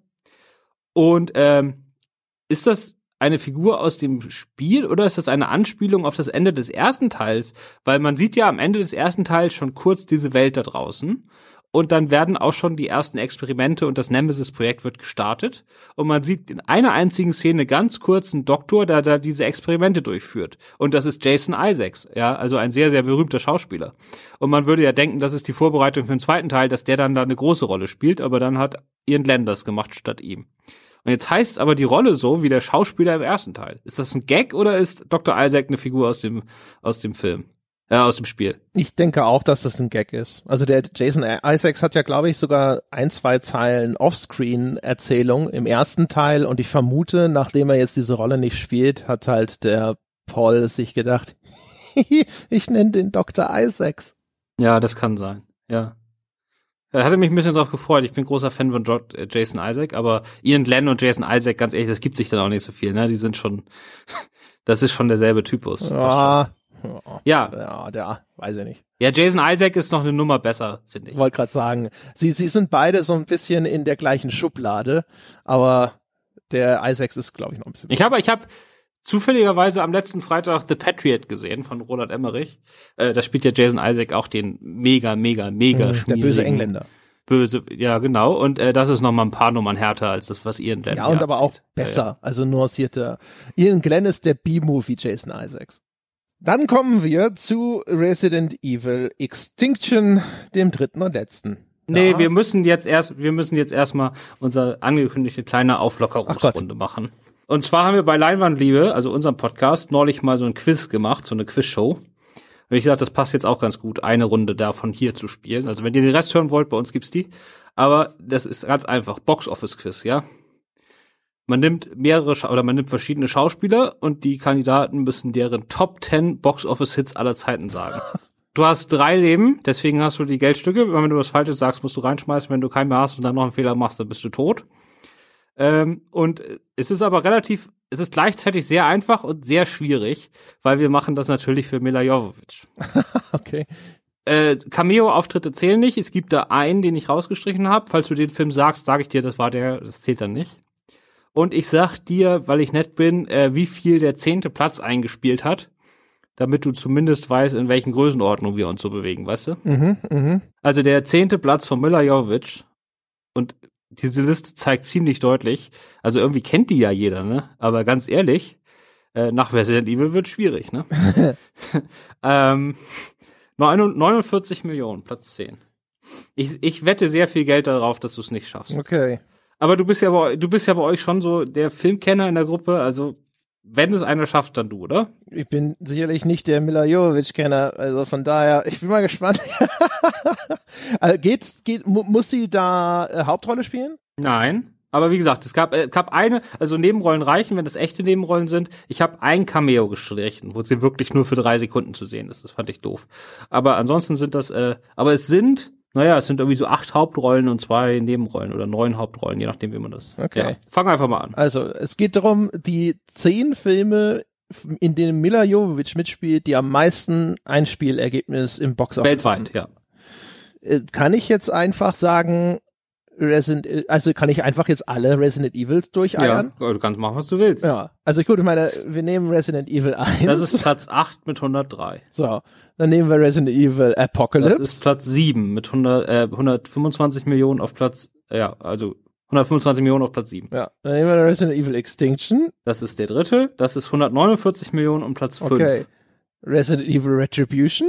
Ich habe mir nur die Nummern aufgeschrieben. Ist das vier? Vier, ja. Ja, das ist Platz zwei mit 295 Millionen. Gut, dann äh, bleibt noch Resident Evil The Final Chapter. Also der, äh, nee, das ist der, Das ist sechs. das ist, warte mal, Ja, also gibt's da noch einen? hast du, das ist, Ach, Afterlife habe ich vergessen. Dann war das eben fünf. Retribution ist dann fünf. okay, also der fünfte ist auf Platz vier mit 240. Also der ist Mhm. der einzige, der nicht stetig gestiegen ist, sondern nach Platz vier gab es einen Abfall, bevor dann Platz sechs ist auf Platz eins mit 314. Okay. Das heißt, wir haben jetzt welche Plätze? Ich sage, welche noch übrig sind, das sind weniger. Ja. Also es fehlen noch Platz drei, Platz sechs, Platz neun und Platz zehn. Okay. Drei und sechs solltest du schaffen. Neun und zehn sind nicht so, nicht so einfach. Also, äh, ich sag mal, ich weiß, dass das ein großer Flop war, aber wahrscheinlich vielleicht auch gemessen an seinem Budget. Also, ich sag einfach mal Ultraviolet. Nee, der ist nicht dabei. Okay, scheiße. Das heißt, jetzt werfe ich eine Münze rein, ja? Ja, schön laut, wegen Soundeffekt. So. Ja, super, war okay. Wenn du schon nichts weißt, dann machst du zumindest die Töne ordentlich. Äh, dann, ach so, ja, Entschuldigung, ja, ähm, dann fünftes Element. Ja, das ist Platz drei mit 263. Okay. Er wäre natürlich inflationsbereinigt auf Platz eins. Mm, hat den Mila Jovovich noch mitgespielt? Äh, äh, äh, äh, äh, äh. Ähm, der andere, das war auch gleich von Besson, ich sag mal hier, ähm, Jeanne d'Arc. Nein, Shit. Dem hätte ich mehr zugetraut. ja, aber deswegen machen wir dieses Spiel, weil ich mal zeigen wollte, dass es erstaunlich ist, dass eine Schauspielerin dermaßen bekannt ist. aber man exakt zwei Filme mit ihr quasi nur kennt. Also ich kenne mehr, aber. Ja, du, du brauchst eine erfolgreiche Reihe, ja, in deinem Leben als Schauspieler und das reicht dann. Ähm, mm, mm, mm. Wo habe ich die denn überhaupt noch gesehen, ehrlich gesagt? Verdammt nochmal. Wie gesagt, also sechs solltest, sollte, sollte man wissen, neun solltest gerade du, denke ich, auch wissen. Also es hat jetzt keine, es war jetzt nicht die Computerspielrichtung. Ich wollte dich nicht auf die falsche Pferde locken, aber das ist schon Kultfilm. Platz zehn kennst du, glaube ich, gar nicht. Die war auch jetzt vor kurzem in irgendeinem anderen drin. Warte mal. Ja, das, da hat sie den Bösen gespielt. Ja, möchtest du, möchtest du, möchtest du den sagen? Ja. Das ist Hellboy und das ist falsch. Ja, genau. Okay. Er dachte, der, äh, der hat noch nicht mal 45 oder 48 Millionen erreicht? Nein, der war wirklich ein mega, mega, mega, mega Flop. Jesus, okay. Ja, dann, was, was haben wir denn, äh, was, was hat gefehlt? Achso, du, du äh, darfst noch, also du musst noch sterben. Wir machen Schwimmregeln. Okay, das heißt also, okay, jetzt habe ich nur meine Leben verbraucht und ich hab noch. Wo hat die denn noch mitgespielt? Nochmal, äh, ich kann jetzt, ich, kann, ich gebe dir mal Tipps, weil du verlierst ja sonst auf jeden Fall. Ja. Es gibt einen Film noch, wo sie im, äh, Fil äh, im Film ihres Mannes mitgespielt hat, ihres Ehemannes. Ist sie noch mit Luc, Luc, Luc Besson verheiratet? Nee, ich glaube, das war sie auch nie. War sie nicht? Ich dachte, alle erfolgreichen Schauspielerinnen aus Luc Besson-Filmen waren mal mit ihm verheiratet. Seit, seit 2009 ist sie mit dem verheiratet. Und du weißt das wirklich nicht? Nee, mit wem ist denn die verheiratet? Mit Paul W.S. Anderson. Ach du meine Güte, echt? Mhm. Ja, dann na gut, das ist das, das quasi das gleiche Konzept. Da hat sie noch mal in dem Film gespielt. Okay. Okay. Auch von Konstantin, auch eine Münchner Produktion. Die Monster Hunter jetzt übrigens auch. Ah, doch, warte. Mm, ah, ich glaube, ich weiß, was du meinst. Doch, doch, doch, Konstantin, ja. Mm, äh, äh, drei Musketiere. Genau. Das ist Platz 6 mit 139. Und Platz 9 ist eine Kultkomödie, wo sie, glaube ich, auch die Bösewicht spielt als Russin. Ach Gott, ja. Der, du meinst das Ben Stiller-Ding. Zuländer. Zuländer. Und da habe ich den zweiten Teil gestrichen, weil da spielt sie zwar auch mit, aber da ist sie am Schluss nur unter so einer Maske, dass sie das in Wirklichkeit war. Genau, und Platz 10 kennst du nicht und ich hab, weiß gar nicht, wie ich den gesehen habe. Das ist die vierte Art, so ein übersinnlicher Sci-Fi-Horrorfilm oder Fantasy-Horrorfilm. Denn ich will sagen, ich habe den Namen, ist ein Alien-Ding, oder? Ja, genau, The Fourth Kind. Ja. Genau, dann sieht man mal sehr, sehr uh, One-Note fünfte Element, klar, das Durchbruchding und dann Resident Evil, Resident Evil, Resident Evil, immer so weiter. Okay. Ja, aber gut, jetzt, ja, jetzt gut. darfst du dein Spruchlein nochmal bringen. Da haben wir jetzt alle viel gelernt über Mila Jovovich und äh, jetzt aber, meine Damen und Herren, kommen wir zu Resident Evil Extinction, dem zumindest jo wahrscheinlich unterm Strich besten in diesem Triplet unter der Regie diesmal von Russell Mulcahy, dem guten alten Highlander-Regisseur Russell Mulcahy. Ja, vor allen Dingen Razorback, ne? Also Highlander, ja, alle reden nur über Highlander. Razorback ist sein Kult. Ja, das, das Kampfschwein. Ja, das ist einfach saugeil, der Film. Das ist einer der besten Tierhorrorfilme ever. Es ist einfach mega cool. Razorback habe ich halt super nette nostalgische Erinnerungen dran, weil ich glaube, dass äh, der deutsche Untertitel war Kampfkoloss der Hölle oder sowas. Ja. Und es stand in unserer Videothek, bei mir als Kind stand ein Riesenaufsteller von Razorback, ja, dem böse, dem, dem teuflischen Superwildschwein oder was das ist. Und äh, da muss ich immer dran denken. Also ich habe den dann hinterher leider erst sehr, sehr viel später gesehen und es konnte natürlich nicht einlösen, was meine kindliche Fantasie hinter diesem Aufsteller die ganze Zeit für einen fantastischen Film vermutet hat. Aber ja, ich mag, also der, der Russell Mulcahy hier, der hat ja einige coole Sachen gemacht, finde ich zumindest. Also Ricochet zum Beispiel mit äh, Denzel Washington zum Beispiel war eigentlich auch ein ziemlich netter Actionfilm damals. Ja, auf jeden Fall. Das ist ein guter Regisseur. Und der ist übrigens, wo du das gerade meintest, du hättest das bei dem Alexander Witt oder wie der hieß, dem Regisseur des zweiten Teils vermutet. Russell Mulcahy ist äh, Videoclip-Regisseur ursprünglich, ne? also Musikvideoregisseur. Der hat 100 Musikvideos gedreht, bevor der Regisseur wurde, also Filmregisseur. Ja, ist ja auch, äh, sag ich mal, vielleicht nicht das Allerschlechteste. Nö, das passt hier. Aber es gibt ja auch ein paar von, also es geht halt oft schief, ne? Und dann lacht man immer drüber. Aber es gibt ja durchaus einige, ne? Also ich meine, Ridley Scott war auch erst Werberegisseur, also das ist, äh, ja, ist halt so. Ja, das müssen Sie ja, Michael Bay hat ja auch erst Werbefilme gemacht. Er macht immer noch Werbefilme, ne? Es gibt ja, also ja. zwischen, zwischen den Product Placements prügeln sich halt ab und zu mal ein paar Roboter, aber ansonsten sind das ja nur zweieinhalbstündige Werbespots für irgendwelche Musikabspielgeräte und China. Und das Militär, vergiss das Militär. Ja, genau. Wir sind pro Militär, pro China und pro irgendwie merkwürdige äh, Kopfhörer, die ganz teuer sind. Das, der ist einfach pro Money. Ja, das sowieso, ja. ja, also und Drehbuch auch wieder der gute Paul William Scott Anderson.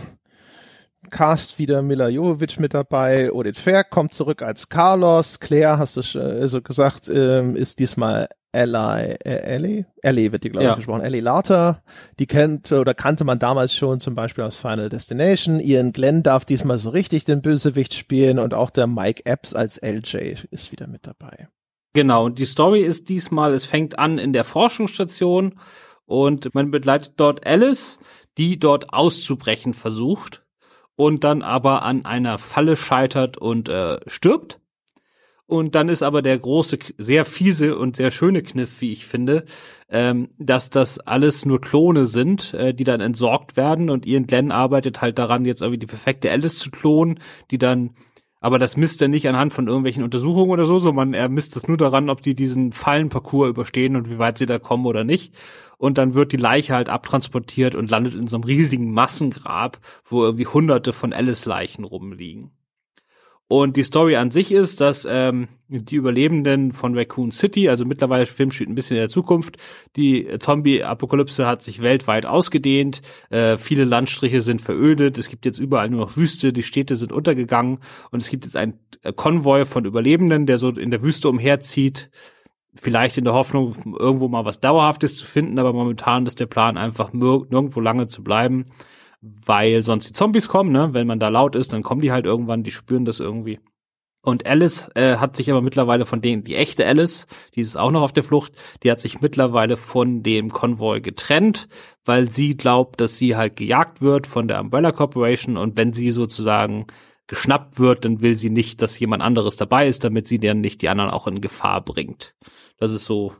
Und irgendwann treffen die dann doch wieder aufeinander, weil Alice dann den Konvoi da retten muss und dann gibt es Hinweise darauf, dass irgendwo in Alaska so eine, so eine, so eine Stadt ist, wo keine, keine Zombies gibt und dann wollen sie halt dahin und ihren Glenn jagt sie aber, weil er unbedingt die Original Alice braucht, weil mit ihrer DNA kann er seine Experimente viel toller machen. Das ist so die Story. Ja, ja. Ja, also diese Wendung äh, mit den Klonen am Anfang jetzt an sich, das ist schon irgendwie natürlich so ganz nett, weil es wirklich so ein Hoho-Moment ist unterm Strich hinterher, wenn du dann mal so die Handlung nachvollziehst, ist es alles wieder so furchtbar idiotisch. Weil, also erstens, wir sehen ja im zweiten Teil, wie du ja vorhin schon erzählt hast, dass der Dr. Isaacs sie vorsätzlich gehen lässt, weil man das Gefühl hat, oh, der hat irgendeinen Plan. Und jetzt sind wir im direkt darauf folgenden Teil, wo er auf einmal die ganze Zeit die Alice wieder einfangen will, weil er sie dringend braucht, dieses Original äh, in seinem Versuch, ein Mittel zu entwickeln, mit dem er die Zombies so weit domestizieren kann, dass sie jetzt eine Art Sklaven-Workforce für die Umbrella Corporation sein kann. Ja, also er will die Zombies so weit domestizieren, dass sie billige Arbeitskräfte sind. Und dafür braucht er diese Original-Alice. Und dann wiederum macht er eben all diese Klone und schickt sie durch diesen seltsamen Hindernisparcours mit den Fallen, um dann eben rauszufinden, anhand dieses Tests, dass es ihm jetzt gelungen ist, diese Original-Alice zu reproduzieren, weil die Idee wohl ist, die würde dort nicht umkommen, sondern die würde es schaffen, diesen Parcours zu meistern. Das ist so scheiße dämlich schon wieder. Ja, aber das ist einfach, da muss man einfach mal abwägen, ne? Da muss man einfach, das ist im zweiten Teil ja immer schief gelaufen. Hier muss ich einfach sagen, die Szene ist einfach sau cool. Und dann ist mir doch egal, dass das doof ist. Also wenn die Szene cool genug ist, dann kann sie von mir aus auch doof sein. Das stört mich nicht. Und wie die inszeniert ist, das ist ja schon sau fies der Anfang, ne? Also wenn man das jetzt nicht die Doofheit der ganzen Sache nimmt, sondern das mal für bare Münze nimmt, ist es sau fies. Das ist irgendwie ziemlich cool. Es ist man weiß schon relativ schnell, worauf das hinaufläuft, aber es ist trotzdem noch ein bisschen überraschend, wie extrem dieser Leichenhaufen dann da in der Wüste aussieht. Ich finde das okay. Also das ist, also weiß nicht, da ist mir die sto gute Story gar nicht so wichtig, aber da habe ich lieber solche Sachen, die da. Ich finde das als Einstieg echt super. Was ich jetzt in der Rückschau nicht mehr so in Erinnerung hatte, ist, dass der Film danach sich doch erstmal eine ganze Weile echt zieht, ne? Also nach diesem coolen Einstieg dauert das erstmal, bis die sich alle in der Wüste gefunden haben und die ganzen neuen, neuen Figuren vorgestellt sind. Und das ist alles noch irgendwie, das ist alles nicht so bescheuert wie im zweiten Teil, das ist solide.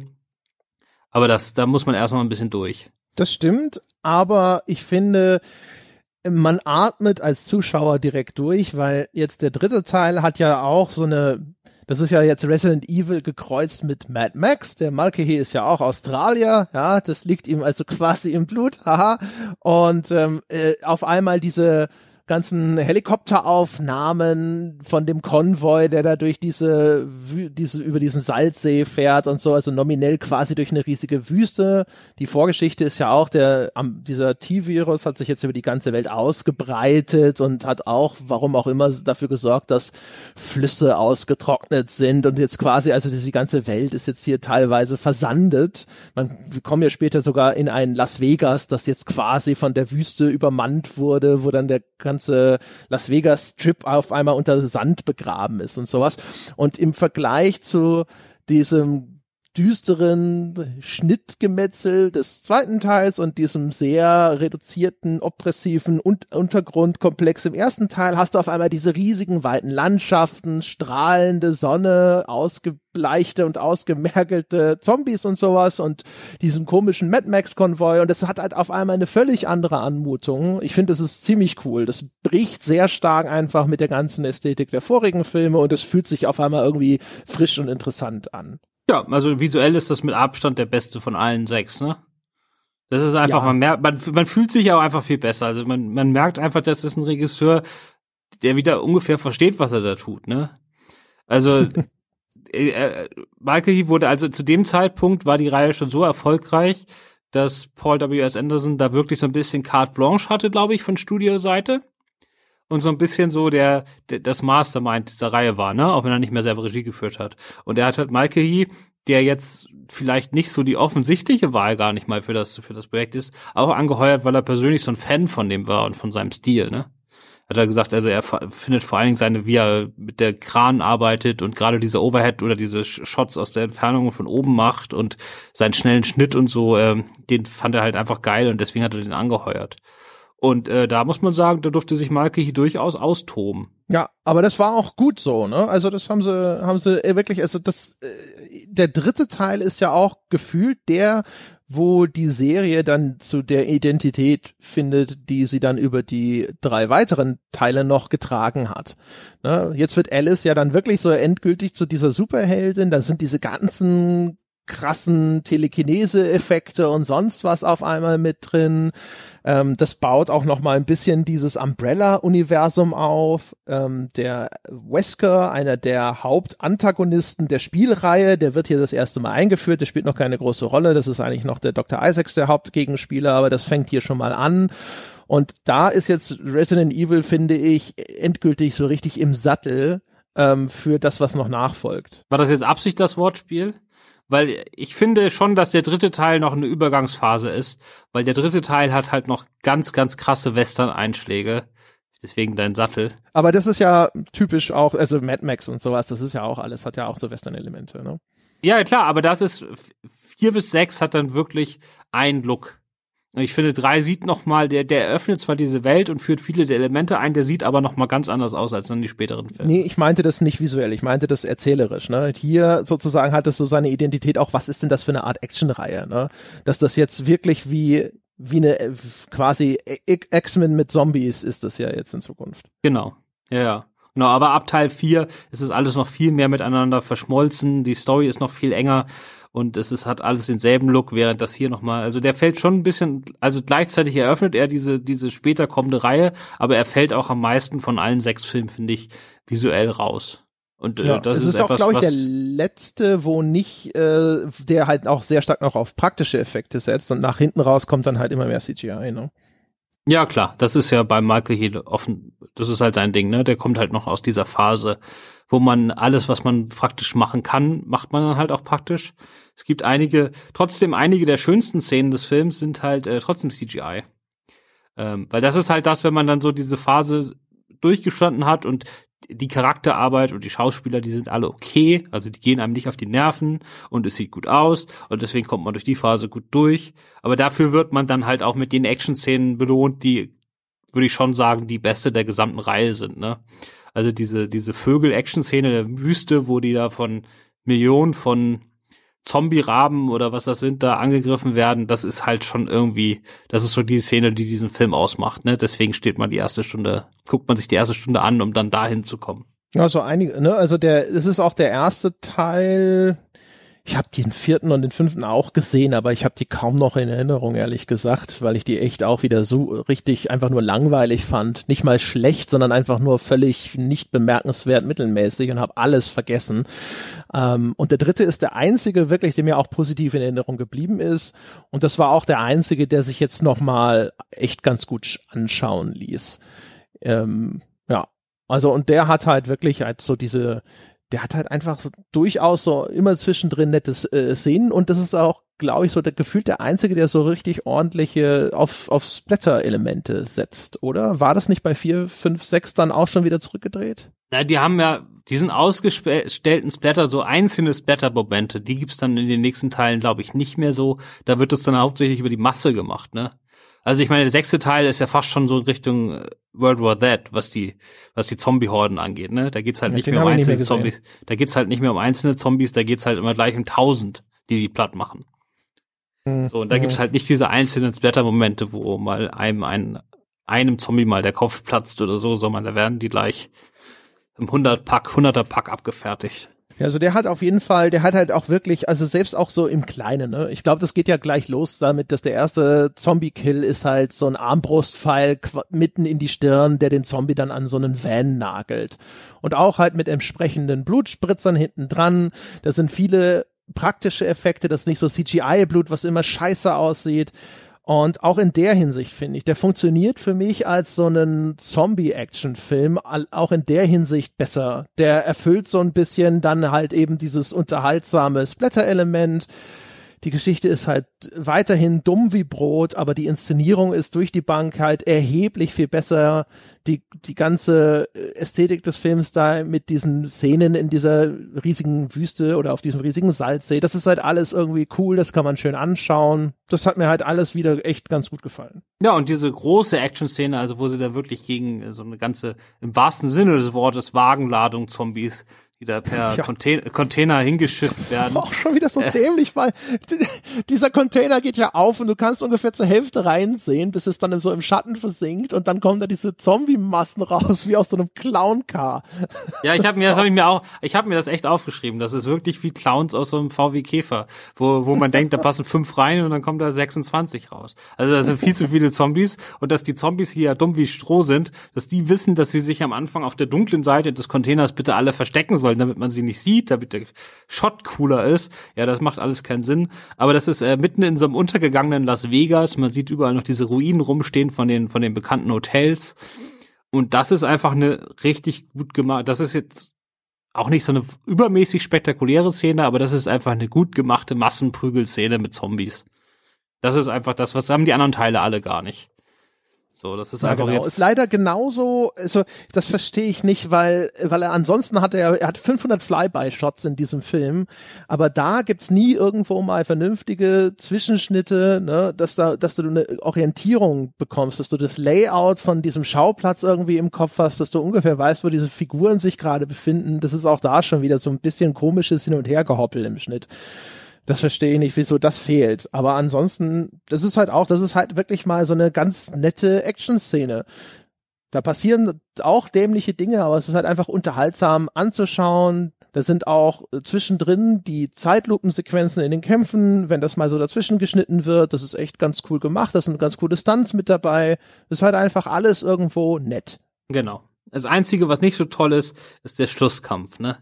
Wenn man dann ja. der mutierte Ian Glenn da mit seinen Tentakelarmen äh, gegen Alice kämpft. Ja, das ist, da, das ist schlecht gealtert. Das sieht überhaupt nicht gut aus. Und das fällt halt in allem davor auch ziemlich ab. Ähm, aber über den Schlusskampf aus dem zweiten Teil haben wir gar nicht geredet. Also dementsprechend, hier reden wir zumindest kurz drüber. Aber das ist äh, dann, ja, das Aus, das Austrudeln des Films am Schluss ist jetzt nicht kein Highlight mehr. Es gibt dann natürlich wieder, was ich ganz gut fand, war, dass es eine, eine doppelte Klammer gibt, weil es geht ja am Schluss wieder zu den, der Film endet quasi mit denselben Bildern, wie der erste Film anfängt und dann nur ganz leicht abgeändert. Das fand ich, äh, fand ich schön, dass er da wieder zu der, zu der, zum Anfang der Trilogie zurückkehrt. Endet, äh, ist es nicht der Anfang, den du meinst? Der fängt doch exakt an wie der erste Teil. Nee, aber der, der, der, der, der dritte Teil fängt genauso an wie der erste und er endet auch kurz vor Schluss noch mit einem neuen Klon, die wieder so aufwacht. Und dann kommt Alice da rein, also die echte Alice, und äh, trifft ihren Klon, die gerade wieder so aufgewacht ist wie im ersten Teil.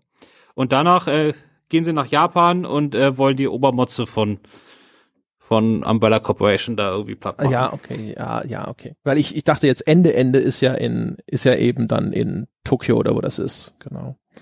Ja, Nee, das, also der, der Anfang, ne, der so ein bisschen damit spielt, so, hä, man ist das genau das gleiche wie im ersten Teil und dann kommt diese Varianz rein und dann kommt dieses Reveal mit den verschiedenen Klonen, die da einfach nur immer durch diesen Testparcours geschickt werden und sowas. Das ist ganz, wie gesagt, das ist halt schon in sich einfach isoliert betrachtet ist es nett. Nur alles, was dann danach folgt, sozusagen, das löst halt dieses coole Setup nicht ein. Am Anfang denkst du ja noch so, ach cool, interessant, warum machen sie das? Und die Auflösung für dieses ganze Mysterium ist halt einfach ein riesiger Haufen Bullshit mal wieder. Aber ist das denn, ist das denn in den Spielen besser? Also werden da die. Nein, die Geschichten der Spiele sind auch alle völliger Humbug. Also. Insofern kann man, kann man sogar sagen, also äh, äh, Werktreue im Geiste, ja. Also die Resident Evil Geschichten sind ja auch idiotisch, das haben sie also quasi gut reproduziert. Aber man muss ja sagen, also der Film ist bei Kritikern erstaunlich schlecht, also aus meiner Sicht erstaunlich schlecht weggekommen. Also bei Rotten Tomatoes ist der kaum besser als der zweite. Und das verstehe ich überhaupt nicht. Also für mich sind da Welten dazwischen, also wirklich Welten. Ja, das verstehe und, ich auch nicht. Und das zweite, was ich schon eher verstehe, ist, dass der gerade der dritte Teil ist bei bei den Fans durchgefallen, ne? Also gerade die Zuschauer haben den ziemlich schlecht bewertet und auch schlechter als die anderen Teile alle. Also das ist so der bei beim beim generellen Publikum der der am schlechtesten angekommen ist. Aber das liegt glaube ich echt daran, dass der so aus der Reihe fällt und den nicht so das gibt, was alle erwarten. Ich glaube, der dritte Teil ist schon eher was für Filmfans als für Resident Evil Fans.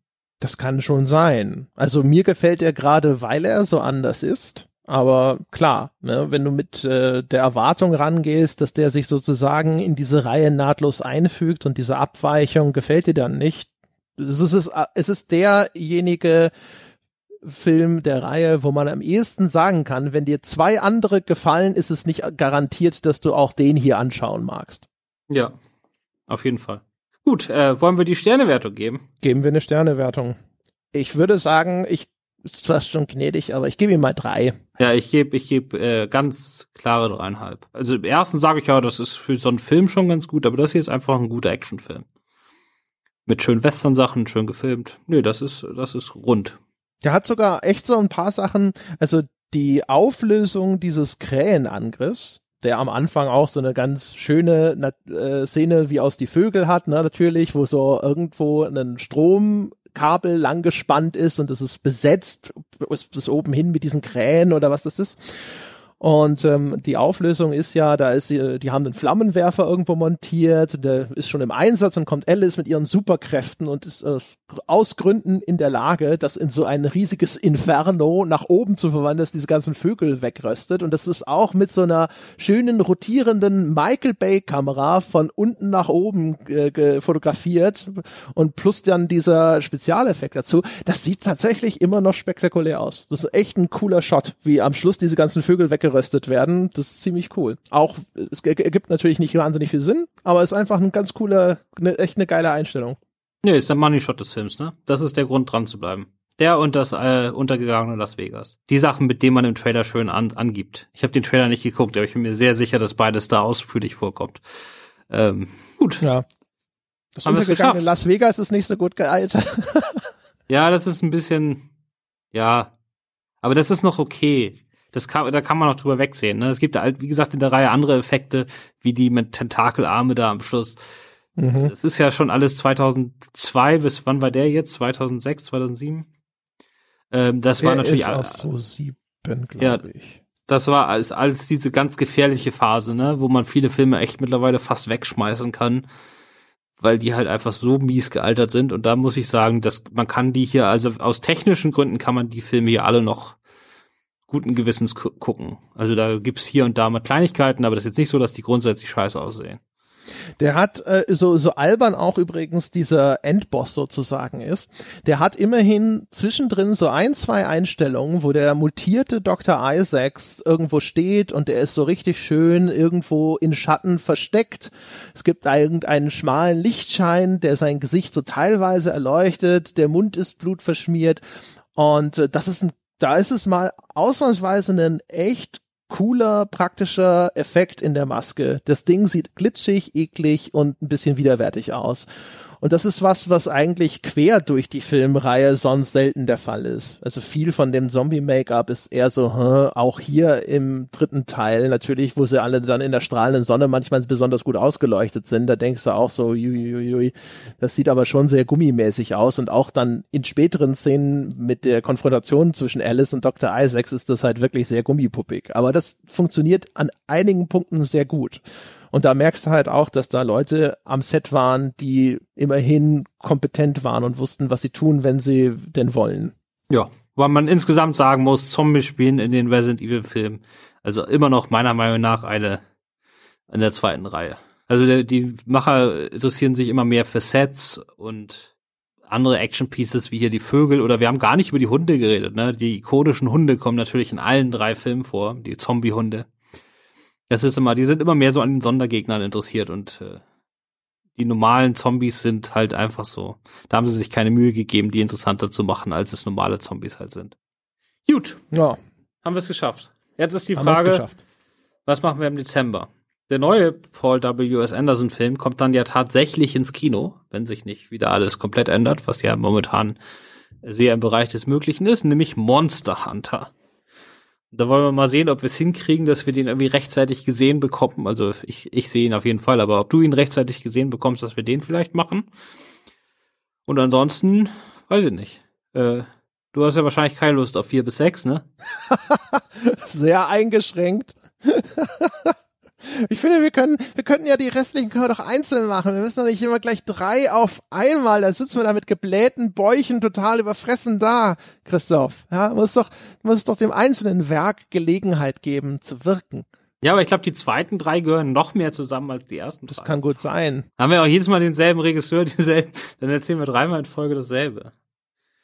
Ja, genau. Also äh, äh Moral von der Geschichte ist, wir wissen es noch nicht ganz genau. Äh, wir werden es dann sehen. Wir warten es mal ab. Ich äh, drück mal die Daumen, dass das mit Monster Hunter klar geht, ey, bevor ich nochmal drei Resident Evils am Stück schauen muss. Uah. Ja, genau. Super. Dann äh, hoffe ich, ihr hattet ein bisschen Spaß mit dieser Folge. Ich finde, wir waren diesmal strukturierter als mit drei Filmen als damals bei zwei Filmen bei Tomb Raider. Wir haben ja dazu gelernt. Ja, das wir ist doch gut. Wir machen alle Fehler, aber jeden nur einmal. Ja, super. Wunderbar. Na dann, meine Damen und Herren, dann war es das für dieses Mal. Wie immer, wenn Sie da draußen Lust bekommen haben, mehr vom Werk von Christoph Petersen sich zu Gemüte zu führen, es gibt einen Podcast namens Leinwandliebe drüben bei filmstarts.de und dort gibt es anscheinend sogar auch Quizshows und nicht nur Filmbesprechungen. Genau, und die anderen Schauspieler, die wir da alle durchgegangen sind, also erstmal war es mega spannend und zweitens, vor allem ich bin als ich bin als äh, Showmaster sehr, sehr sadistisch. Also wer es ein bisschen düsterer mag als hier immer die Quizze bei, bei euch, ihr seid ja da netter. Du also, hast noch nicht mal mitgespielt. Du hältst dich da fein raus, damit du nicht selber entblößt wirst, wenn du da stehst. Äh, äh, der hat noch einen anderen Film gemacht. Ja, also die Idee ist, dass ich jetzt jeden Monat ein anderes Quizformat mache, immer als Moderator. Und dann am Ende muss ich quasi, in der letzten Folge werde ich dann äh, Kandidat, damit sich alle an mir rächen können. okay. Aber das werden wir sehen. Genau, aber das, äh, ja, genau. Wir hatten viele Schauspieler, die auch mehr verschiedene Filme gemacht haben als Mila Jovovich, die offensichtlich nur Resident Evil macht. Und The Pot, was habe ich mir denn zuletzt bei euch angehört, was ich so fantastisch fand? Zu viel, oder? Das ist ja ganz schwierig, da eine Auswahl zu treffen. Naja, also ich, äh, mein, mein Lieblingsformat ist ja immer zehn Jahre später. Das muss ich klüger. mir auch überlegen, ob man klüger, zehn Jahre klüger, genau, das ist, äh, das das ist das, was ich mir wirklich morgens, wenn es da ist, sofort anhöre. Bei allem anderen kann ich auch mal bis mittags oder abends warten. Aber äh, euch beide, denn die Idee davon ist natürlich jetzt für die Leinwandliebe Hörer von uns, äh, über Videospiel-News von vor zehn Jahren zu reden. Und zwar hinterher ist man immer klüger, also mit dem Wissen von heute und wie sich das danach entwickelt hat und dann äh, klug zu scheißen. Äh, aber es ist äh, für, für Klugscheißerei ist es erstaunlich sympathisch und interessant. Das ist quasi unser Modus operandi. Ja, sympathisch klugscheißen. Wenn Sie das wollen, meine Damen und Herren, sind Sie bei uns genau richtig, gamespodcast.de. Das war's mit dem Filmpodcast für dieses Mal und dann hören wir uns das nächste Mal wieder, vielleicht, hoffentlich, toi, toi, toi, mit Monster Hunter. Bis dahin,